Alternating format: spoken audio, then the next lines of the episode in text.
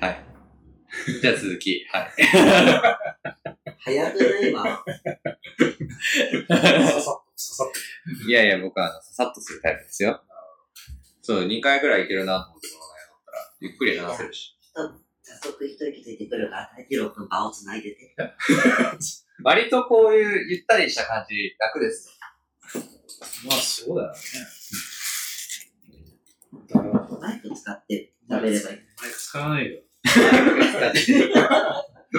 ントンしなくていいから。何しとんの？いやー。そうですね。伊谷さんは結構、ちゃんとしたこと書いてますね。うん、ちゃんとしたことを書くつもりなかったんだよね。なんか変な、変なテンションで書いてるから。いやいやいや、いいですよ。よようやくあの、なんだっけ、 Paper のやつが繋がった。ああ、なかなか繋がんなくてさ、 Paper。Paper いいですけどね、これ。僕デザイン好きで。 Drop、Dropbox Paper Dropbox そうそうそう。あれ？なんかダウンロードするのかダウンロードして、あれ出てこないけど。結局 Slack の方から入って普通に編集してうん。あれ、あれですよ、確か。アカウントとか別に作らなくてもいけた。た。ああ、そうなんだ。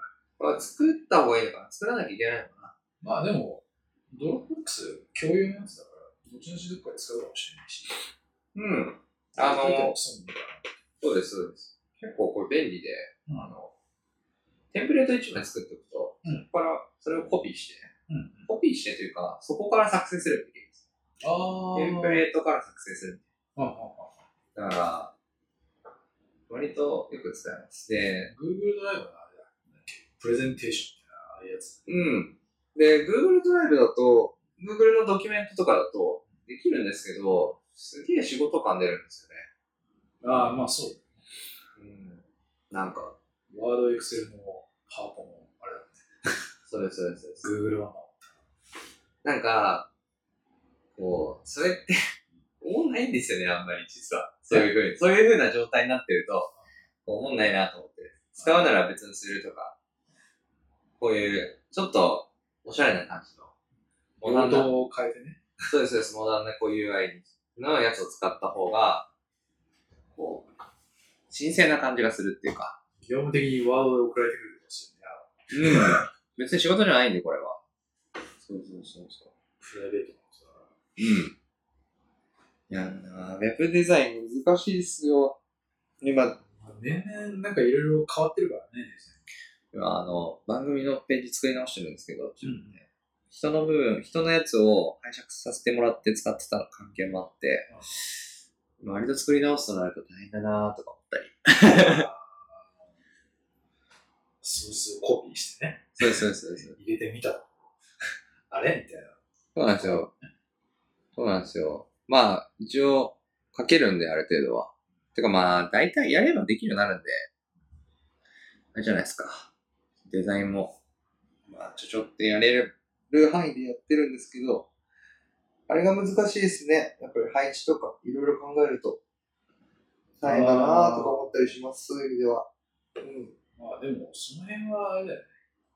やっぱりさっき言ったやつもそうだけど、いろんなの見て、うん。こういう並びだとなんか読みやすいな。うん文。字の並びとか。結構下調べ大事っすよね、そういうのってこ本当は何気ないところ結構アイデアとしてるから、う。うん。そういうのを見ると、こういうふうにするんだったら俺こうだなっていうのを浮かんでくるし。結構ありますね、そういうのって。何気ない、今日、だからまた、何気ない話をずっとしてる。何気ないことで、その、他のことをやってると、例えば、その、さっきちょろっと伊谷さんに話しましたけど、うんなんか、人の、こう、例えば何か手伝い、お手伝いするとかの中で出てきたアイデアが、自分の本業に生きるみたいなこともあって、それすごい面白いんですよね。なんか、あの、まあでも、大体きっかけはその辺だよね。うん、お手伝いから始まって、指示、指示とかお手伝いとか、そこら辺から始まって、そこで得た知識を自分。本当にそうですよね。なんか、実はこう、やっぱりいろんなところにネタをしてて、ただ繋がってないだけで、繋げてあげるとすごく面白い。融合させるとなんか、うん。できる、できそうな気がするっていうところはね。うん。本当にそうです。戻りました。いや、いなくなったのも、もしかしたら伝わってない可能性ありますから。なんか、いや、でもね、ほんとね、いや最近、最近もあの、僕はただただ、ただただ嬉しいってだけの話なんですけど、自分やってるあの、こうグループあるじゃないですか、 Slack のグループの。なんか、みんなよく話してくれるようになってちょっと嬉しいなって思ってます。口を開き出した瞬間まああの、もともと一つの場所にいた人たちがバラバラになったっていうのもあるんですけど、ん結構。で、その先で、まあそれぞれ頑張ってる中で、たまにやっぱり発言をしてくれる人が増えると、あの、場所を作った甲斐があるなと思います。あそうそうそうそう。なんか別に何かしてほしいとかではないんですけど、自発的なその動き自体が嬉しいって感じです。にぎわいが嬉しいんで。そうそうそうそうそう。あ楽しいよなと思いながらにぎわってる、にぎわってる。うん。いや、本当にそうなんですよ。いや、なんか、いや、いいなぁ。今日とかも。いや、なんか、繋がってることで、自分が知らなかったことを教えてもらえたりするんですよね、やっぱり。うんうん。それがすごく、ありがたいなぁと思います。お今日のハッピーは山本くん呼んだだった。ほらほらほら 夫で 遊ぶな。え、遊ぶもんじゃないよ。いや、でもね、こう、 Slack とかのデータとか、いや、他にもいろいろデータ使えるんですけど、そういうのも使って自由になんかいろいろできたら面白いなと思って、いますよ。なんか。うん。結構ね、つながりって大事なんですよね。個人的には。まあ、みんな多分そうだと思いますけど。つながりたいと思ってるんですけど、つながれないことって結構あって。で、まあ、そこって、なあ、自分が何かやったからといってできるものではなくて、相手がいて初めて繋がるものなんで。大事っすよね。なんか、すごい話題ちょっと変わっちゃうんだけど、んそのつながりはあってるんだけれども、うんなんか、ネットでつながるってことが未だにできない。おー。なんかリアルに会って、っていう形とか、はいはいはい。だったら全然、楽平なんだけど、なんか本当にネットだけみたいな形でうん。話していくっていうのは、自分がおっさんだからできないのかなって思ったりしてる。まあでも、そういう、なんだろう、ネットで知り合った人の集まりっていうの結構昔からあるっちゃありますからね。聞いたことあるだけで、オフ会みたいなのないっす山本君は結構あったりしそうな気がすネットレベルで会う人ですか？る。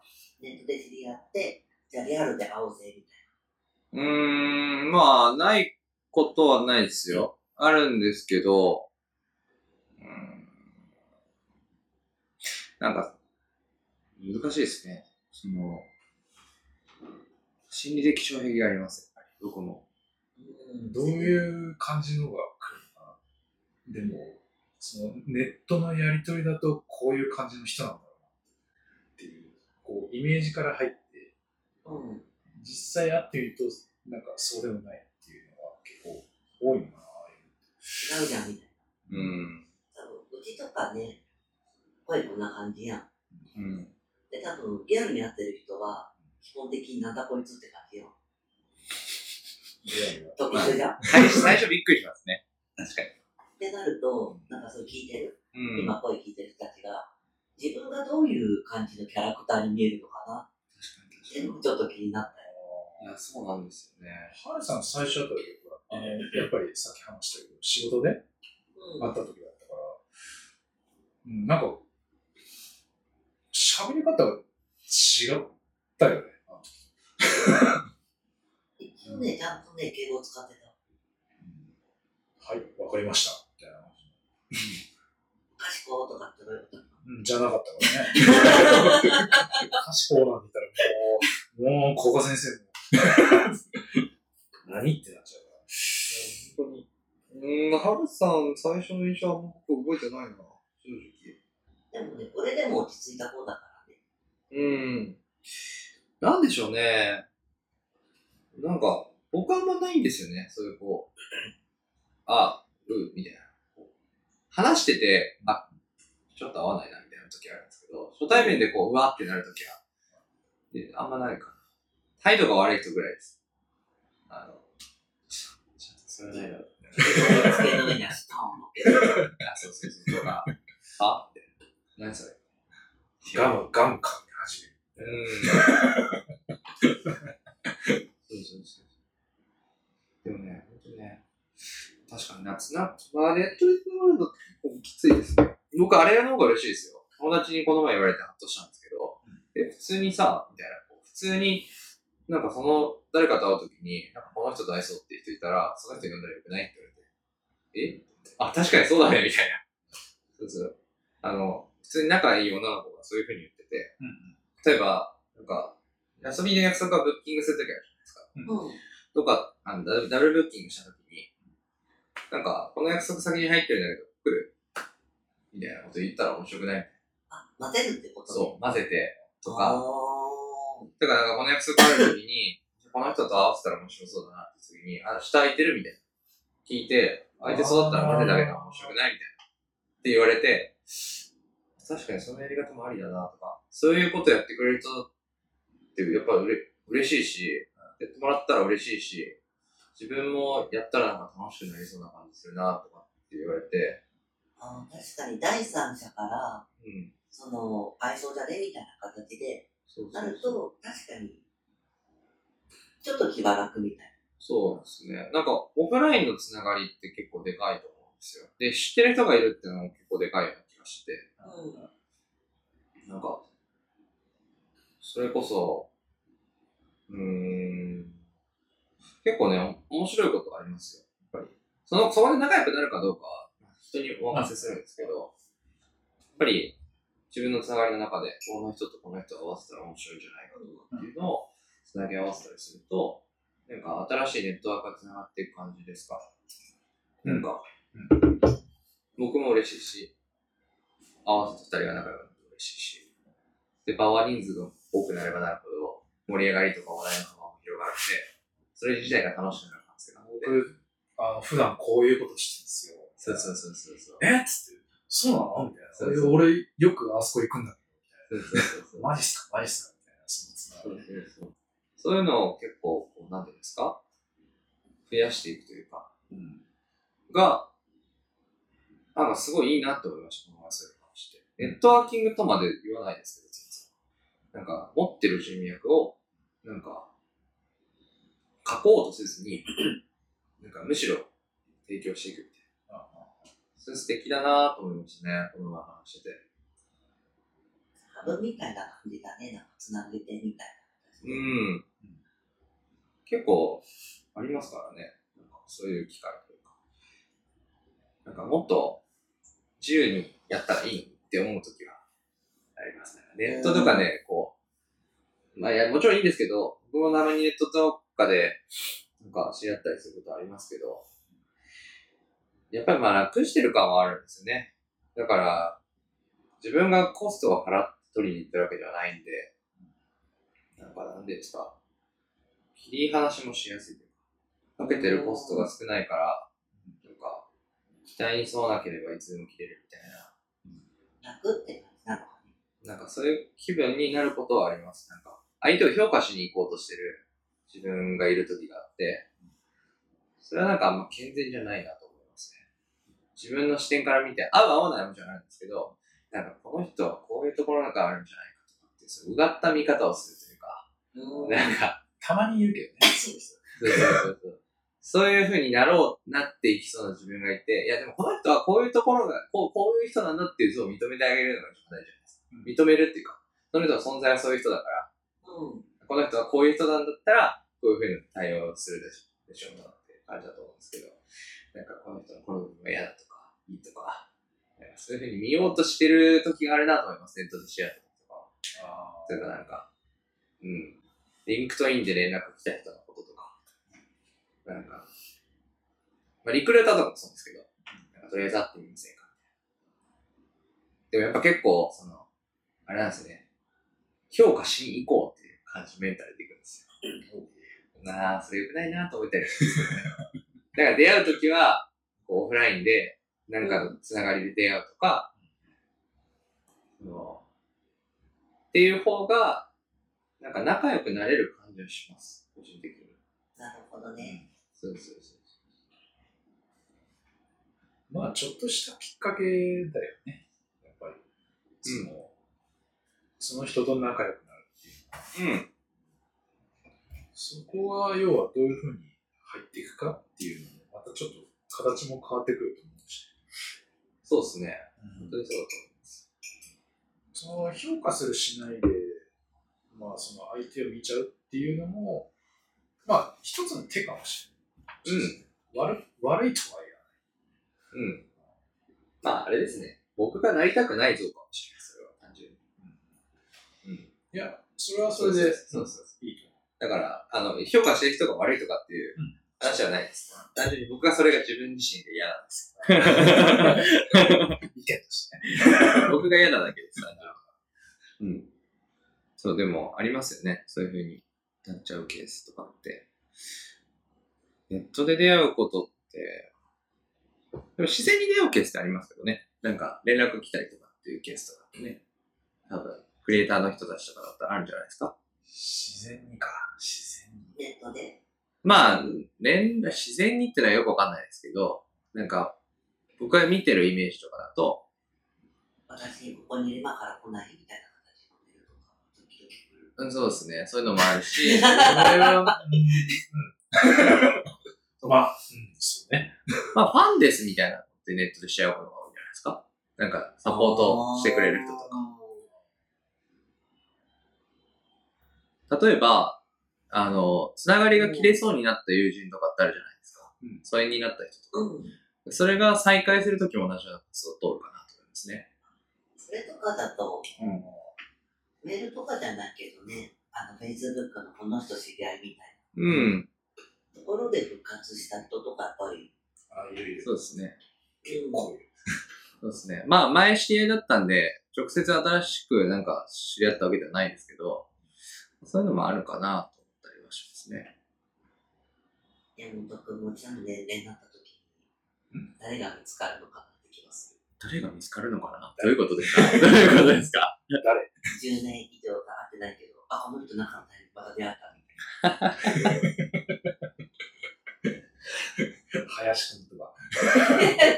いやでもね、本当ね、ネットワークって大事ですよ。あの、なんか、最近の、最近の IT サービスとかもそう全部そうですけど、そういうところのうまく、こう、つながりを作っていけたら、うん。いろんな人と、なんかこう、仕事とか、趣味とか一緒にできるし。うん。たまに久々に会って飲んでもいいしね。うん。本当そうですよ。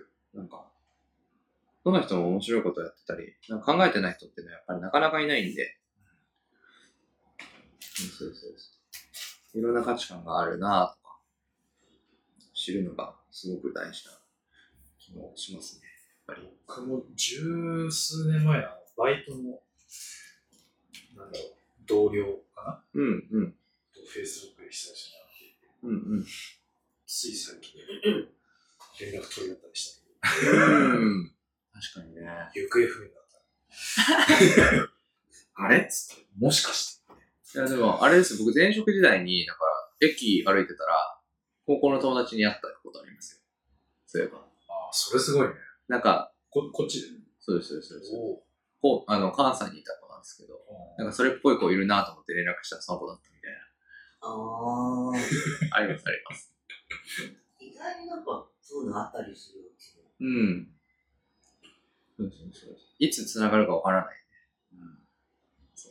久々に会うとそれはそれでまたね、あ、面白いで昔す。面白いです。うん。盛り上がってそうです。ああ、そうだったっけっていうの。そそんなこと言ってたっけ俺いやいやいやそんな偉そうなこと一言も言ってないよ。本当にありますからね。結構だから、あれ行きますよ。高校とか。大学も行ったりするし、たまあ、あんまり大学は行けてないかな、正直でも今は。まあ、でも同じ回数ぐらいです、高校と大学は今。大学休んでて行かなきゃいけないですけど、本当は。まあ、そうそう。昔の人たちとのつながりを残すというか。なんか、まあ、そういうのは高校数年前行ったら不審者扱いされた。卒業生だよとか言ってバカ野郎と思って。どちら様です卒業生だよ、ヒロ君の高校の話聞くとね、んなんかすごい話しかないからね。まあ、そこはね。ね。クソ話すれば山本君が P を出てくれる。ほぼ、ほぼあの、女子ぐらいしか浮かばなんか出てこないです。接続詞と女子ぐらい。女子女子。女子助動詞。女の子の話が出ていやいやいや。そっち出したらもう、バン、バンされちゃう。大変なこいや、でもあの、はるさん、結構書いてくれてたやつですけど、うん。竹吉から見た僕の姿って何ですか？エンジニアですか？エンジニア姿ですか？え、なんで書いたっけ？いや、それしか書いてないです。僕、とあ、ちょっと、私、ちょっと、少々。これです。と？これです、これ。ああ、竹雄ですね。はい。うん。どう見えるのかな？僕が聞いてるんだっけ？いや、僕のことを言うのかと思ってました、それは。ただ、うん。うん、まあ、そうっすね。なんか山本くん面白いな。そうっすか。そうっすか。うん。ありがとうございます。なんだろう。どうやったら、なんかこんな感じに、すごい、喋れるというか、はいあ、この人、先生っぽい人だ、みたい先生っぽい人だ。な。うん。うちらとか、一時期なんかうん。講義聞いてたじゃん。あー、こう考えたりしますよ、みたいな話ですね。はいはい。あー、すげーって思いながら。面倒見がすごいいいからね、なんだかんだ言って。うーん、まあ、そうっすね。どうっすかね。割と自然に生きてるだけなんですけど。絵に描いた高青年ってこういう感じなのかな朝もちゃんと運動するし、泳ぎ行ったりもするし。最近運動できてないですけどね。朝、あれなんで、急ぐ、あの、早くなっちゃったんで。夜走ったりはできますね。今でも。これがシティボーイってやつかってすごい時々思ったりしてる。うーん。どうなんでしょうね。なんか、僕はもうちょっとこう、カジュアルに行きたいなと思うことありますよ。結構。もう、山本君のカジュアルとは？なんて言うんでしょうね。うーん、うまいこと言えないんですけど、え、山本君の理想の一日を語ってみてよ。理想の一日？バカ騒ぎして楽しいと思って寝れるような人だったらいいなと思いますね。結構サクッと終わったね。いや、ほんと、でもなんか、そうなんですよ。僕あの、いや、こう、大体、ハルさんみたいに思ってくださる人もいて、その、なんていうんですか、その、勉強になりますとか、参考になりますとか、うん。そういうな風になりたいと思ったわけではないんだけどなと思っている時があるんですよね、僕は。実は本当はウェイやりたいぜとか。大学の最初の方がウェイですよ、僕は。あの、なんでですかね。なんか一時期、それ系のなんかクラブ行ってるぜみたいな画像とか流れてたりしたやん。あ、こういう一面もあるんだってその時こっそり思ってたから。まあまあ、友達、友達についていくだけかもしれないですけど。あの、なんていうんですかね。こう、考えが硬い時があるんですね。僕は。割と。まあ叩いてる人はしっかりしてるっていうイメージだと思うけどね。まあまあまあ、そうですね。うんありがとうございます。なんか、こう一時期でモート君パリピ説みたいなの流れて人とは、あの、こうやって繋がって話して相手のことを知るっていうところはすごく好きなんですよ。あの、人好きなんですよ、やっぱり。なるほそうそうそうそう。まああって、こう、そういうところは、まあ、あるかもしれないですね。ただ、もっとね、うん。あの、こうできるんじゃないかとかって思ったりしますよ。やっぱり。うん、まだ本気を出してない。本気を出してない。うーん。どうかな。結構ね、あれなんです僕悩みとしては、とっつきにくいと思われることが多いんですね、最初。次になんか、こう、一人でガッてやったりとか、こうう、ん。なんか、振り分ける。でそうなく。なんかね、あの、よく高校の時とかも言われたんですけど、お前そういうやつだと思わなかった。面白いね、いいね、みたいなこと言われる時があるんですよ、結構。ああ。そうそうなんか、高く止まってる風に見られたりとか、することが。ドリブラー体体質みたいな感じの。何ですか、バスケですかパス出さない。ドリブルで抜いてくる。そうそうそう結構あって、勘違いされることが多いですね。そういう意味では。僕は。確かに結構しっかりしてて、何でもできちゃうみたいなイメージ持ってたけど、うん。あ、正解だったなって思ってみたりしてる。正解だったら、しっかりしてるやん。正解だったらって、もう。だからこそ、そういう、あ、クラブとかも行ったりするんだっていうところにカルチャーショック受けたみたいなとこあったりする。あー、そういうところ見せていきましょうか、じゃあ。ぜひぜひ。あの、もうね、あの、心理的障壁があるのが、僕にそういう話題は来ないです。いや、クラブは、あでも最近、あんまり積極的に言うわけじゃないんですけど、誘われたら普通に行きます。どこのクラブとか行ってたりした？クラブ、うん、ヒント高くないですよ。あの、言うほどクラブ行ってたって言ったらおこがましいぐらいしか行ってないですけど。友達に誘われるんですよ。あの、東京に来ると、なんかたまに泊めてとかっていう、就活とかで来てた友達がいて、まあ、ここの同級生ですね。クラブ行こうよって言って、なんか、ハブからとか、なんかそういう、こう、ハブ系のとこからクラブに行こうよみたいな流れになる時があって、その時はまあ、あれですね、行きますね。渋谷とか、アトムとか、いいとこすね。の飲んだテンションでみたいな、そういう。うーん、行きたいから一緒に行こうかみたいな。別にあの嫌いではないし、例えばなんか、そうそうですね、有名どころに行くことが多かったですね。そうですそうです。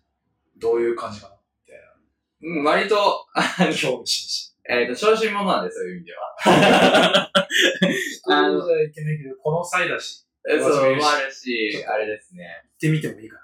そうそうクラブって、その、普通に音流れるところで、まあ、お酒飲みながら、ウェイウェイやるって感じ。そうですね。あとはナ、ナンパする人とかもいますよ。で、デスコ。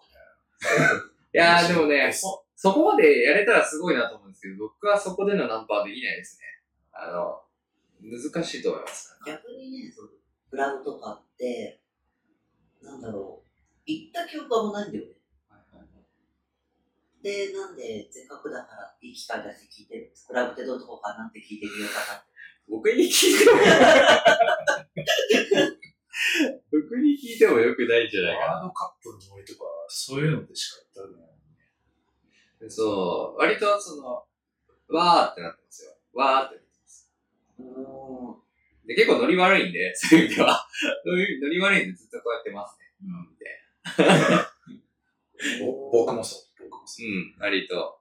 そうです。じっとしてます。結構苦手です。そういう意味では。その、人がガーってなってるところ。いや、だから僕もこのスタイルだと結構喋れるんですけど、もっと大きい場所とかに行くと、例えばなんか10人ぐらいの会とかに行くと、全然喋れないで僕。どっちかって言えば。あ、俺も。そうそう。そうです。人そうです。数で喋る。そうです。そうです。結構あります。周りに任しうん。なんか、割とね、そういうのありますし。うーん。今日話が、話を脱線させた気がする。いや、いいんですよ。いや、いや台本に従わなきゃいけないものじゃないんで、これ。でもなんすかね。意外なところとかは、意外とないんですよ、僕。多分。面白くないのかもしれないです。そういう意味では。普通万能のイメージはスポーツバンドじゃないです。え？そうなの？じゃないですよ。じゃないですよ。あの、僕、結構なんか、いろんな、どれでもできそうな気がす何をおっしゃるか。る。何を別人レースです。何をおっしゃるか。普通に僕野球やってましたけど、野球ベンチでした。そうやってたんだろうね、そういえベンチでしたよ。なんかショートとかできそうな感じするけど。いや、僕はあの、スパ全然全然、あの、体格がいいだけで、体格とちょっと肩が良かっただけで、外野とキャッチャーぐらいしかやったことないです。それで言うと。全然ですよ。なんか、えっと、あれなんですよ。僕あの、サッカーで言うと、ミッドフィルダー的な感じなんですよね。あの、両方多少できる。けど、特筆してないタイプなんですね。割と。上がり下がりができる。そうです、そうですそうです。守ることも時にはできるし、攻めることもできるし、ば。なんでもやみたいな感じ。割とその、苦手はないです、あんまり。あああ、でも絵は苦手ですなんかね、そういう、そのエンジェルのことか、よ。うんうんうん。まあ、ライターのことか言ったりするんだけど、うんうん。何にしてなんか、絵苦手だから描かないっていう人が多かったりするんだよね。なんか、絶望するんですよね。なんで？結構見てる絵を。僕が描いた絵絵を見ると、自分に絶望するんで、立ち直れなく。あんででーみたいな感じになっちゃう。そう。あの、なんか、意地でどうにかするんです。エンジニアになった時もそうだったんですけど、なんていうんですか、時間かけりゃ、うんまあ、時間かけて解決するタイプなんですよ。もう、とりあえず。うん。だって、エンジじゃなかった時からエンジニアになった時とかもそうですけど、まあ、なんなら1日12時間とかかければできるようになるんですよ、人よりも早く。わかった。じゃあ、1分で書いてって言っとけばいいんだね。いやいやいや、いやいや、すごい早い立ち。いやいやいや、いやいやいやいや。とか、あの、ただ単純に、あれですよ、時間かけて解決するのが得意なだけ。あの、時間かけてっていうか、人よりも多く時間を使えば、解決できるから、それで強引に解決するってだけで、運動とかもそうですけど、あれは、あれですね、得意と思ってはないです。早く泳げるわけでもないし、早く走れるわけでも意外となくて、そんなにここなせるぐらいっていう感じかな。うん。多分、競技とかしても、マラソンとか走っても、そんなにいい成績は出ないんです。みかんが酸っぱかった。あ、あんまり、あんまりいいみかんじゃなかっおやつはあったんだけた。ど。甘い、甘いみかんじゃなかっいやそうなんですよね。まあだから、その辺はね、本当にありますよ。あの、作ってるんじゃないですか？多分自分の中で作れるように勝手になったのかもしれないですけど、自分像を。僕の中で。あれだ、セルフプロデュースってやつ。うん。違うかな。なんか、いや、た。まあ、い意識してないんですけど、あんまり意識はしてないんですけど、勝手にそういう風に見られるようになりました、僕は。うん。違うのになと思ってます、僕は。すごい、まあ、なんかすごい、パッと見ね、なんかいろいろ話とか聞いても、なんかいろいろできるんだなっていう感じはすごいしてたけど。いやー、どうすかね。もうグダグダしてるだけですよ。適当な人なんです、割と僕。え？いや、ほんとそうですよ。適当なの？適当です、適当です。いや、本当に適当なんですよ。なんか、ふわっとしたことを言ったりするんで。あまりその機会なかった気がするけどね。なんか的確にピシッと、それは仕事だからですよ。おっていう感じ。それは仕事だからですよ。すげえな。うん。仕事だからだと思います、割と。仲がいい人とかは、あの、むしろ僕はいじられる方です。えじゃあ、モノマネやってとか言われる。いや、それは、そのレパートリーはないですね、面白いことやってる。僕。モノマネはできないなモノマネは僕ネタ持ってないですね。いやいや、できない。なんすか、なんすか、なんすか？で。きない、できない。亀仙人とかですか？できない。ああ、だからアイコンの振りなんだ。よく見ると、高村光太郎って書いてある。いやーもうね、そうそうそう。割とそうですよ。適当なんで、またまたとかやることが多いです。うん。いやーなまあ、意外とね、そこは僕の責任の悩みなんで、あの、こう、今後を期待してください。期待してよ。あ、期待していいの？期待してるよ。期待はしないで、やっぱり。ダメダメ。そうそう。あの、完璧な人はいないですよ。うん。いないいない。そう、最近僕ちょっとふと思って言いますけど、うんだんだんだんだんですね、もうこう、仕事の関連のことをこうガーっていろいろ、まあなんか、いろんな話ができるってことは多分その中にいろいろこう記憶があると思うんですけど、だんだんだんだんですね、自分の プライベートの脳のキャパシティがなくなってる気がしてて、最近。俺、休日何してたっけなとか思う時あるんですよね。だからなんか、一緒に、こう、黙々会やるとか、ただなんか、エンジニアじゃない子にプログラミングを教えるとか、プログラミングを一緒にやって、なんか何かを作るとか、えっと、そういう、こういう収録をして何かを作り出すとか、っていうことをよくやるんですけど、まあ趣味とはいえ仕事にも近いもので、完全なオフだった時に僕何やってたかなとか思う時に引き出しがなくなってってんですよね、なんだ。お消されてって。昔、昔やってた趣味とかがだんだんだんだん消されてってんですよね。でもなんか、知識としては生かされたりとか、そういうのはありますね。したらまだ生きてんだよまあ、そうか。そうか。僕、あれやってみたいんですね。あの、今ちょっと余裕がないんであれですけど、僕コーヒー好きなんですよ。な。で、バイスター的な？いや、もうそれもありますね。あの、ティーパーティー的なことがやりたいです。おあの、お茶会ではなく、コーヒーで、そうです。そうです。あの、ペアリングとか。あの、そう貴族みたいえ？いやいやいやあの、昔、ちょろっとだけ。で、勉強できるセミナーとかも他にあるんで、なんか、その、こういう合わせをしたらとか、な。ああ、その豆の配分とか、もそうですし、えっと、お湯の温度とか、もそうですし、例えば豆も入り方によって、とか、産地によって味の雰囲気ってちょっと違うんですよ。入り方ってこれ、ミルを使うだけじゃなくえっと、それは引き方です。あれ入りってあれです。焼く方です。あ、焼く方？入り豆のえー、そういう工程があるんだ。粗挽きの。そうなんですよ。あの、コーヒーっ、て、えっと、最初なんかあれね、肌色っていうか、なんか白い感じ。そうですね。桜もみたいなやつができるんですよ。コーヒーチェリーっていうのがあって、桜もみたいなものです。色違うんだ。そうあれをいぶして、あの、そうです。なんか、テレビで見た時のブラジルあたりで黒い豆が、なってたな、見たような記憶は、あれは、あの、勘違い。かな。イメージというか。で、そうなんですよ。種を、果実を取ってくるんですけど、うんで果実を取ってきたときに、えっと果実の中に入ってる種になるのかな？この豆は。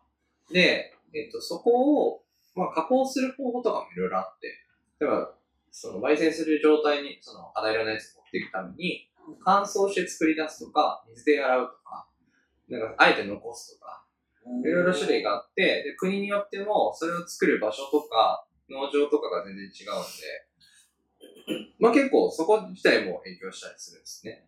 で、標高によって、えっと、入れる、えっと高温で焼けるか、だから黒くできるか、茶色っぽくしかできないかっていうのがあって、でそれによって味の雰囲気っていうのは結構変わるんですよね。例えばなん、か、もともとチェリーに近いものなんで、例えば酸味が強く出るうん、浅くいると。で、それこそ、えっとローストにも名前があるんですけど、イタリアンローストとか、フレンチローストぐらいって言われる、まあ、真っ黒に近いやつうんはかなり濃いです。苦い。うんクリスがクリス はい、イタリア人ですね。イタリア人 ですね。あのクリスが大好きそうそう太一郎君こんぐらい濃いもんじゃないとダメよ。みたいな。腹、腹だから壊してるんです。腹壊して飲まされて。そうです、そうです。お腹がぐるぐるになる。そうです、そうです。で、なんかその豆でも品種があって、豆にも。だから取れにくい豆。だからブルボンとか。はい。あ、まあも、もともとは、その大きくカテゴリー分けがある中に、まあ小、ちっちゃいカテゴリーがあるんですけど、そういうのによって雰囲気とか違うんで、味濃いものにこういうの合わせたりとで、飲み比べると味の雰囲気の違いがあるんで、それがこういう風になりますよとかっていうのを、まあ、学べるというか、全然スターバックスとかになってるんですよ。こういうのって。じゃあ、そういうやつを、その、楽しむ会みたいなやつが、うん、なんかあったら面白いなと思いました。昔やりたいと思ってたわ、そういえば。なんか、飲むだけでさ、飲むために参加したいきます。無料でやったら面白くないですか、うんなんかそういう場所に、いろんな人が、まあ5人とか10人とか全然いるんで、なんか、そういうのを話すとか、別にそこで黙々してもらってもいいわけで、なんか2時間とかで場所があって、うん。で、なんか普通に触っといてもらえれば、追い出せるみたいな。で、合わせるものこういうふうに、じゃあこれ、コーヒー入れたら、あの、なんだっけ、こういうフラスコのなんか、こうココ出るやつ。サイフォンですか？あれ、あれでなんか入れる、入れるのみたいな。サイフォン持ってないんで、サイフォン買いました。そうなんですよ。あの、エスプレッソマシンとサイフォン持ってないです。多分、あー、まあ、もうちょっと持ってないのもありますけど、えっと、あれも持ってないですね。あの、ネルドリップも持ってないです。うちの親がね、ちっちゃい時、持ってたね。俺がちっちゃい時、最後。うんうん。なんでこれこういう風になるんだろうみたいな。下から上に上がってくるみたいな。コーヒー飲めないから、それだけずーっと見てる。一日中。サイフォン面白いですよね。どうなってんだろうやつ。コポコポ上がってくる。お店によっては白衣着てるところとかありますよ。あの、コーヒー屋さんって。白衣？うん、科学実験みたいな感じじゃないですか、サイフォンって。ああ、そうだよね。そういう風に持っていくと、コーヒーの店って、最近だと、サードウェーブって言ってですね、まあ、あの、喫茶店の延長で、ハンドドリップで入れる。まあ、一番有名なところで分かりやすいケースだと、ブルーボトルがそれに当たるんですけど、ブルーボトルのあのテイストっていうのは、例えば、えっと西海岸とかで、そのデニム系のシャツを着た、その、ハンドドリップのそうです、そうです、入れる。で、その前のウェーブ、まあ、波が、スターバックスですね。良質な波豆を、まあ、ひら引いた状態で、手持ちを持ってるうちで、何かこう持ち歩きながら、こちらの楽しむみたいな感じなんですけど、まあなんか、そういう、こう、いろんな波もありつつ、楽しめるんで、こういったら面白くて。ブルーボトルそんな最初。詳しい山本君が、はい。もうチェーン店でもいいんで、おすすめのコーヒーがあったりする。えーっと、うんとですね、まあこれだけは必ず飲んでほしいというやつありますよ。あの、飲んでほ、ぜひ聞きたい。高いですよ。それはとりあえず全部聞いてみたい。聞いてから判断。あのね、有名な豆の品種っていうのがあって、えっとえっと都内だと、どこに売って構やっぱ限定されてる感じ。あの、豆の品種、えっと、そもそも、あ、芸者っていう豆の品種なんですけど、えっと、もともと発祥はエチオピアかな、エチオピアだで、エチオピアで、エチオピアの芸者の芸者っていう感じで言われることがあって、えっと、まあ、生育環境がすごく厳しい条件というか、あまり、こう、強くない品種なんですね。で、取れる豆、えっと、取れるチェリーの量もそんなに多くないので、希少価値が高いと言われています。で、有名なところで言うと、パナマの産地か、ピアだったと思いますけど、日差しが強い。えっ、と、そこはちょっと詳しくないんですけど、何にせよ、希少価値が高くて、で、そもそも、えっ、と、それを買うのに結構コストが。僕が買った時は、まあ普通にチェーン店で売ってましたけど、その時は。えっ、と、スタバで見た時は 250g で7000円とかだった。おー、結構いい値段する。シックスにミカフェートっていうあの、ボトルでコーヒーを売ってくれるやつなんですけど、多分そこで買うと、何、1万円ぐらいするやつがあるんじゃないかな。おー。あるような気がします。ちょっと僕そこ行ったことないんであれですけど、この前別の店で下車の話を、その、店員さんと話した時に、下車良かったですよ、みたいな。なんか、えーっとね、フレーバー的には、あ、香りとかですね。まあ、柑橘系に近い風味がするんですよ。あの、爽やかな、ちょっと、やや浅入りなんですけど。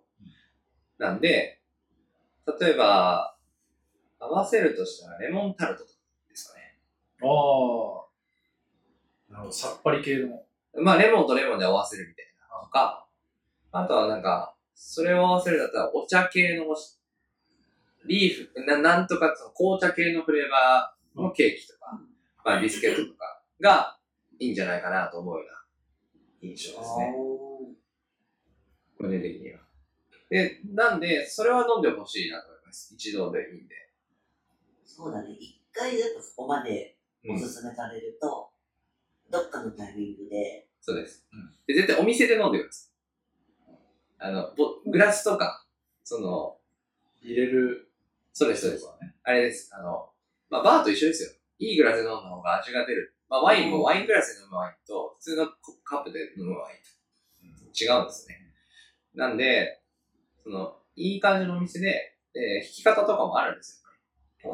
なるほどね。そうそうそう。あの、結構研究されてたりするんで、そのお店によっては。ドリップも、例えばいい温度でとか、なんか、焙煎したてを入れるとか、そういうこだわりを持ってる方が多い。引くスピードとかそういうの。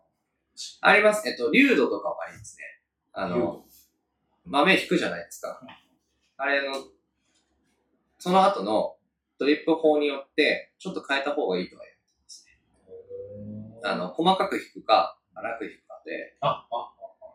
そうです、そうです。エスプレッソだと、それこそ、うん6歳ぐらいまで引くんです。めちゃめちゃ引いて、ちっちゃくなったものを潰すから。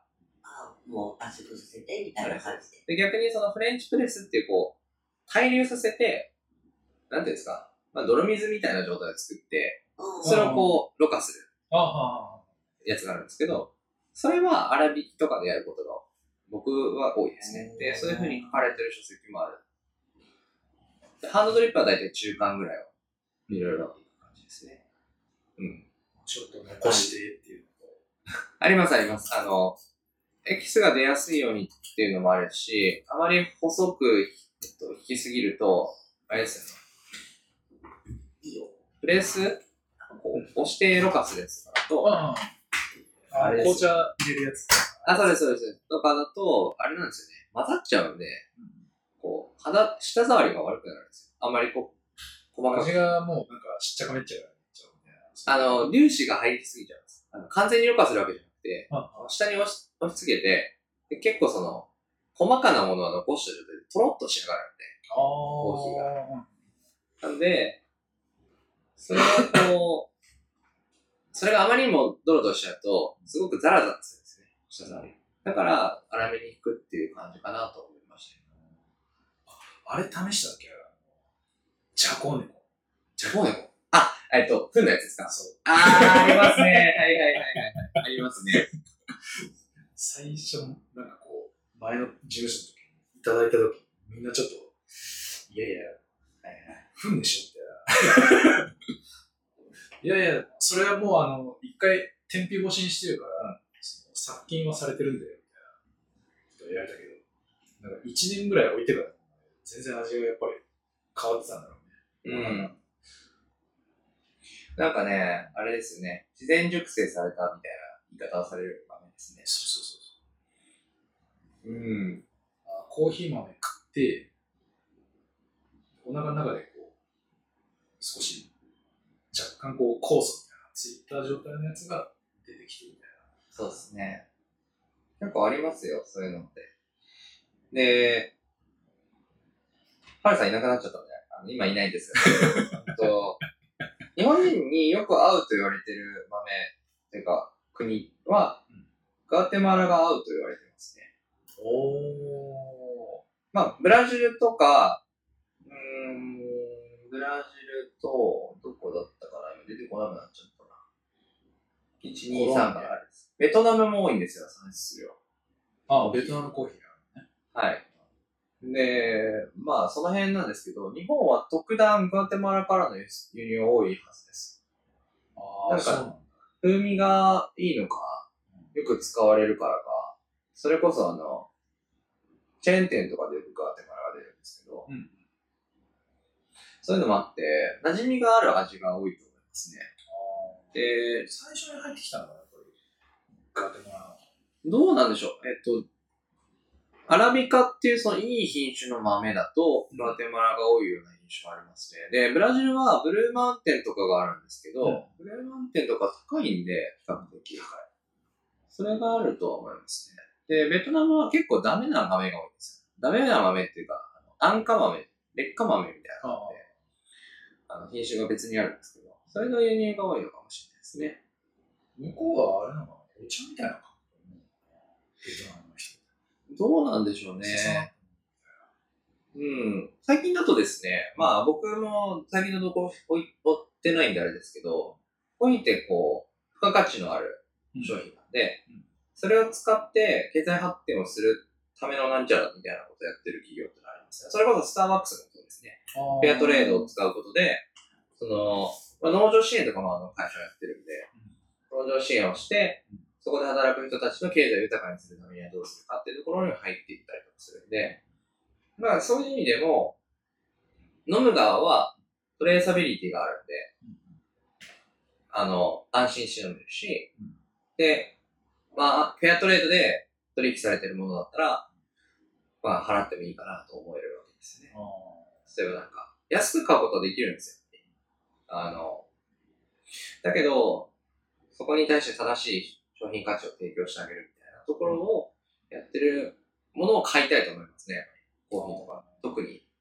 なんか、それこそ、付加価値じゃないけど、なんつうんだろうちゃんとしたその評価っていうか、あれだよね。うん、豆に対する評価。そうです。同じ品種で同じ程度の味がするのに、ブラジルから買うのと発展途上国から買うので、値段が違うのはおかしい。付加価値をつけた値段。あ付加価値というか、なんか、えっ、と、あ、付加価値か。まあ、フェアトレードってもう、フェアなトレードなんで、うん公正な取引をするだけです。うん本当に。結構それが大きいし、うん。なんか、そういうところから、でも僕らは何かできるはずなんで、そういう国とかに対して。なんか、そういう授業ありましたけどね、大学に。フェアトレードで、コーヒーとかの話をするっていう授業ありましたけど、そういうのは、やっぱり、あると思いますし、そう考えるとやっぱり大学って面白いなね。まあ、僕は面白かったんですけどね。あの、勉強したことを活かせないって言ってる人もたくさんいるので、まあ、一概には言えないのかなと思いますけど、ただ、うんピンとくる人、来ない人っていうのはやっぱりいるのかもしれないね。そうですね。僕、経済がバックグラウンドなんですけど、あの、面白いですよ。あの、語弊を恐れずに言うと、僕の関心に近いんです。あの、何かをすることで、人の行動が変わることをどう考慮するか。だから人が悪くならないようにするには、このアプローチよりもこのアプローチにした方がいいよね。インセンティブをどこに買って、そのインセンティブがあることでこの人たちがこういう風に動くから、じゃあここに対してはこういう風に規制をかけておけば、ここで止まるから、じゃあ元に戻っていってくれるよねとか。心理学っていうか、ね。そうですね。それをシステム的にやるときに、例えば数学が必要になったりとか、まあ、それはユーザーを、あ例えばなんか個人を仮定するときに、あの、必要になったりするわけで。っていうのを、学術的にやってるのが、経済学の頭いい人たちですね。本当に。政策とかも本当にそうです。うん。なんかそういうのをやってるのは面白いなと思いますよ。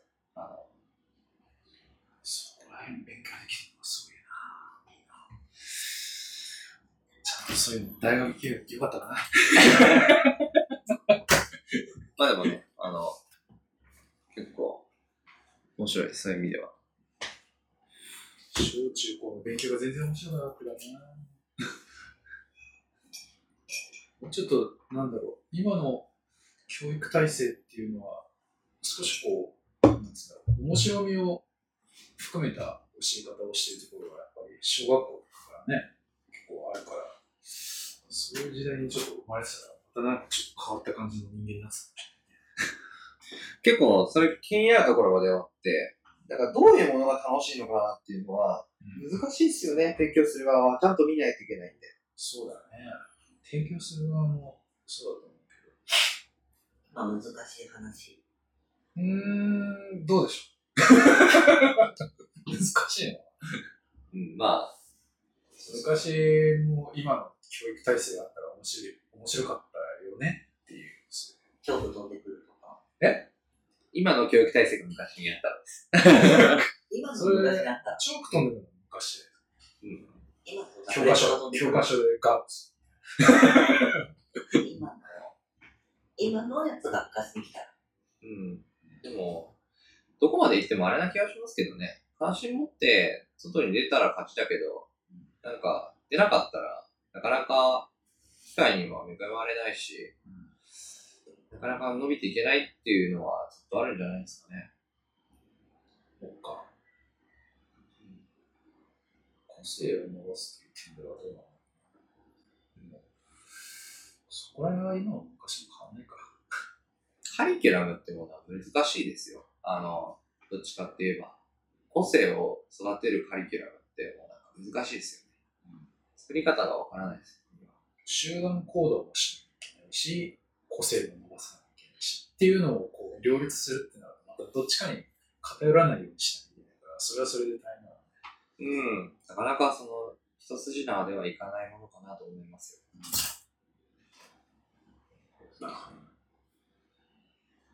ただまあ、無理に、無理に個性を伸ばそうとする必要はないような気もしますけどね。なんか、必要なタイミングがいつか来るんで。で来なかったらその人の人生お前は歌うまいからずっと歌う歌ってけみたいな、そういう感じの教え方になっちゃったのは、それはそれでね。うん。